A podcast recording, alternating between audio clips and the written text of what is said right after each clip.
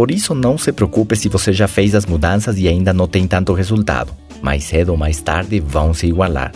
Mas se você está recebendo dinheiro e seu nível de liderança é baixo, deve se preocupar, porque assim também mais cedo ou mais tarde sua renda vai igualar o seu nível de liderança. Saber onde eu estou não aplica unicamente à área econômica.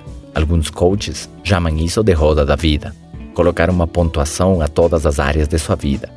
Aquelas que vimos antes, sua área física, área social, mental, econômica, espiritual e familiar. Coloque um número de acordo ao seu estado em cada área. 100 poderia ser excelente, 90 muito bom, 70 é bom, 50 mais ou menos, 30 é ruim, 10 é péssimo e 0 é morte naquela área. Analise como está a sua vida. Em qual ponto exatamente você se encontra? Isso vai dar uma radiografia real da sua situação e um quadro real do trabalho que precisa ser feito.